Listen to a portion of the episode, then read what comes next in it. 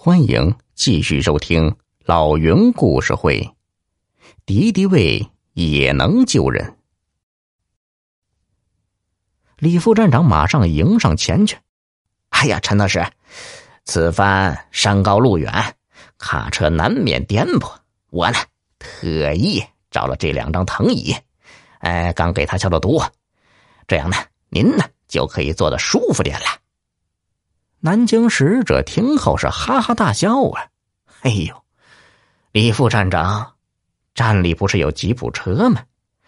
士兵和人犯坐卡车，我们坐吉普，哪有那么麻烦呢？李副站长一拍头啊，哎，对呀，哎呦我去，我咋没想到呢？呃，我这就去安排。呃，你们两个，呃，速去后勤，叫张队长开辆吉普车过来。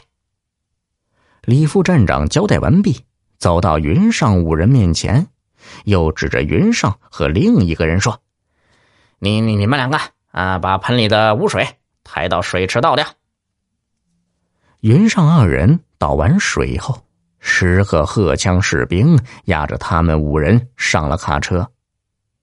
二人抬水的时候啊，云上摇摇晃晃，将两人的袖子都弄湿了。上车后。两个试衣服的人自然是坐在了一起。随着“咣当”一声，车厢门被关上，卡车出发了。南京使者和李副站长乘坐的吉普车跟在后面。下午，卡车下了公路，开始进入荒凉之地。此地到处都是山丘，道路十分难走。云上五人一天都没吃啥了，个个饿得饥肠辘辘。到天黑的时候，每个人才终于发了两个干馒头。趁着光线不清楚，云上吃了一口馒头，舔了一下袖子，并用脚呢踢了踢和他一块儿的那个人，用眼神示意他也跟着自己舔。对方疑惑了一下，也跟着舔起来。卡车连夜赶路，一宿未停。第二天天亮后，车上的士兵忽然大叫起来，车总算是停下。李副站长和南京使者不知道发生了什么事情，二人下车过去一看，只见云上倒在车上，全身起了红斑，有的地方已经渗出血来，不禁都是皱起了眉头。南京使者捂住鼻子，这看样子像是天花，这可是致命的传染病！快，快将这个人推下去！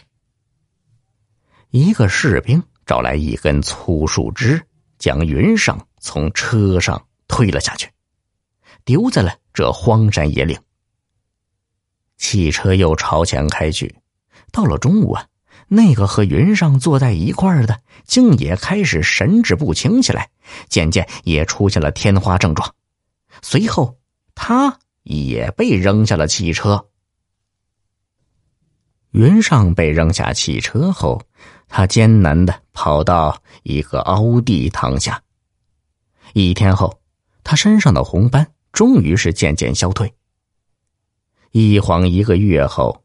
云上重新回到了战斗岗位。这一天，他正在工作，下属领了一个人进来。云上一见呢，此人竟是秋雨，赶忙迎了上去。两个人的手紧紧的握在了一起。秋雨激动的说：“云上同事，我们终于又见面了。上次的脱险真是九死一生啊！几次三番都是你救了我呀。”云上摇摇头啊，哎呀，不是我救了你，是李副站长，他是我们的人，是他救了我们。啥？那副站长是我们的人？我怎么没有看出他救了我们？